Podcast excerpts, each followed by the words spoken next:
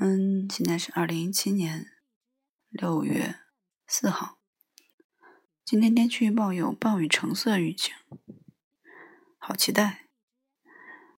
现在开始读《月亮和六便士》，英国威廉·萨默塞特·毛姆著，李继红译。导读：一九零一年一月二十二日。南面六只有余的维多利亚女王以八十一岁霞龄赫然长逝，其子威尔士亲王当了多年王储，终于得登大宝，如愿加冕为爱德华七世。这意味着持续了六十四载的维多利亚时代正式落下帷幕。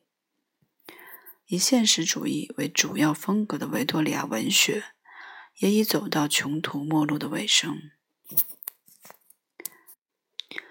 一八三七年之前的乔治时代是浪漫主义文学的鼎盛时期。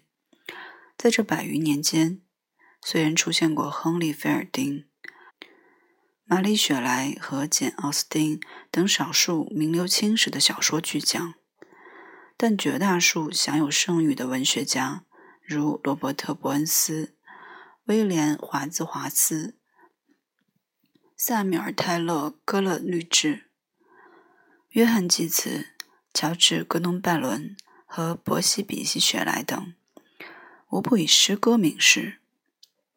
小说很少受到当时文人的认真对待，甚至在有些作者心目中，也无非是茶余饭后的消遣而已。现在恐怕很少有读者知道，像弗兰肯斯坦这样在后世有巨大影响的作品。原本竟然是几个朋友无聊打赌的产物。一八一六年，伯西·雪莱夫妇和他们的好友拜伦以及约翰·伯里多利约定各自写一个恐怖故事，看谁写的最为成功。于是，年方十八岁的玛丽·雪莱在无意间变成了现代科幻小说的鼻祖。以致维多利亚女皇登基，诗歌的地位依旧崇高，但就社会影响而言，却渐渐不如小说重要。十九世纪叱咤风云的文坛巨子是查尔斯·狄更斯、威廉·萨克雷、乔治·艾略特、托马斯·哈代、布朗蒂三姐妹和乔治·吉辛等小说家。而提及小说在维多利亚时代的流行，则不得不先谈大不列颠帝国的勃兴。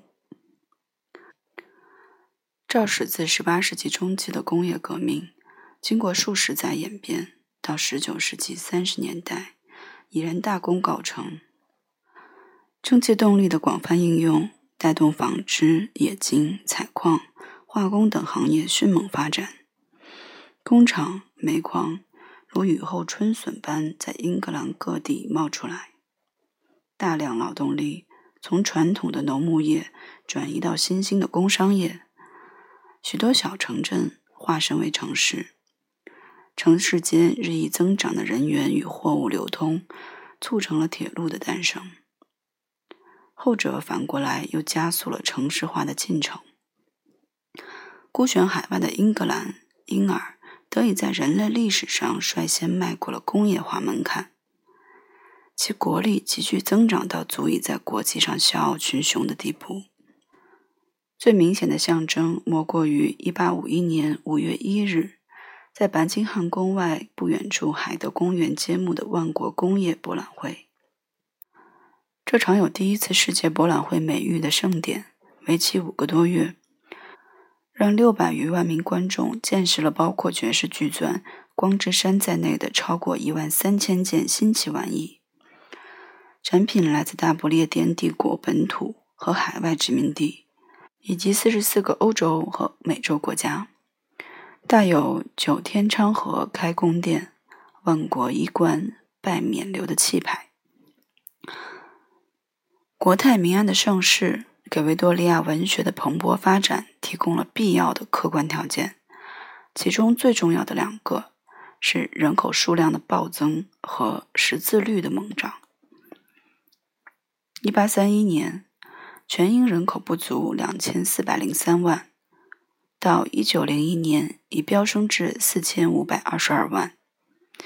至于识字率方面，1840年。英国只有百分之六十七的男人和百分之五十一的女人能够在结婚登记时签署自己的名字。旨在推动基础教育的教育法案于一八七零年实施，仅仅三十年后，英国成年男女的识字率分别高达百分之九十七点二和百分之九十六点八。这意味着维多利亚时代潜在的文学图书消费者比先前的乔治时代多出了两倍有余。还有，几乎同样重要的因素是流通图书馆的兴起。直到维多利亚时代中期，图书仍然非常昂贵，三卷本小说的定价为三十一先令六便士，约十一点五克黄金。是中下等阶层负担不起的奢侈品。他们想看书，只能去教会图书馆或者私人图书馆查阅。十九世纪中期，少数精明的生意人从中发现商机，创办了流通图书馆，提供收费的图书外借服务。其中翘楚的有穆迪图书馆和威廉·亨利·史密斯父子公司等。以目的图书馆为例，读者只需缴纳一几尼的年费，即可每次借阅一本图书。这些流通图书馆降低了人们阅读的代价，并拓宽了各种图书的销路。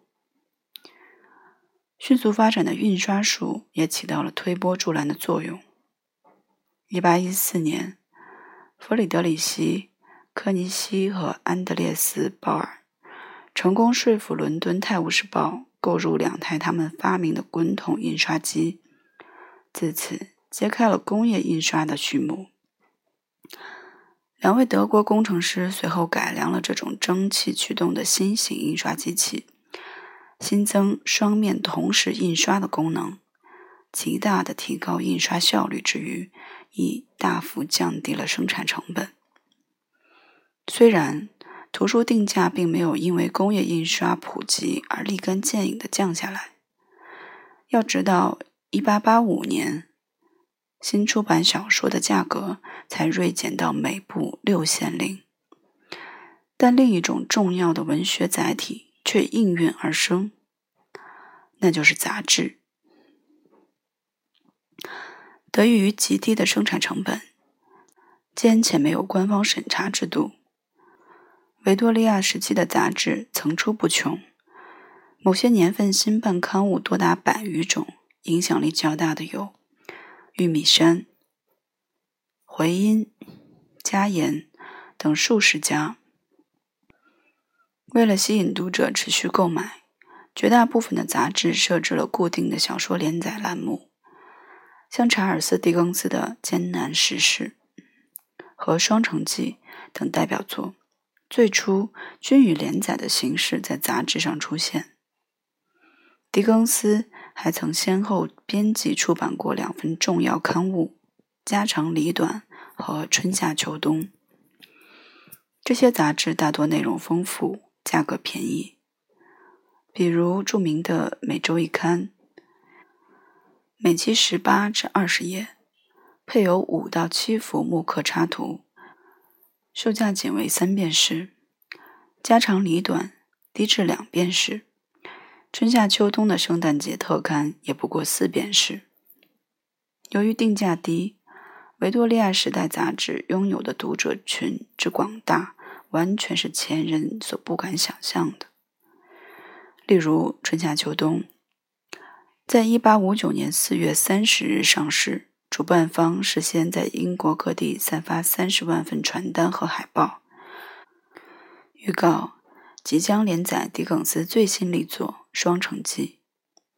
于是创刊号热销十二万五千册，而后获得读者持续追捧，以至于到当年七月，狄更斯无不得意地在朋友的信中宣称。他非但已经长期筹办杂志《拆解的本息》，银行里还多了五百英镑的盈余。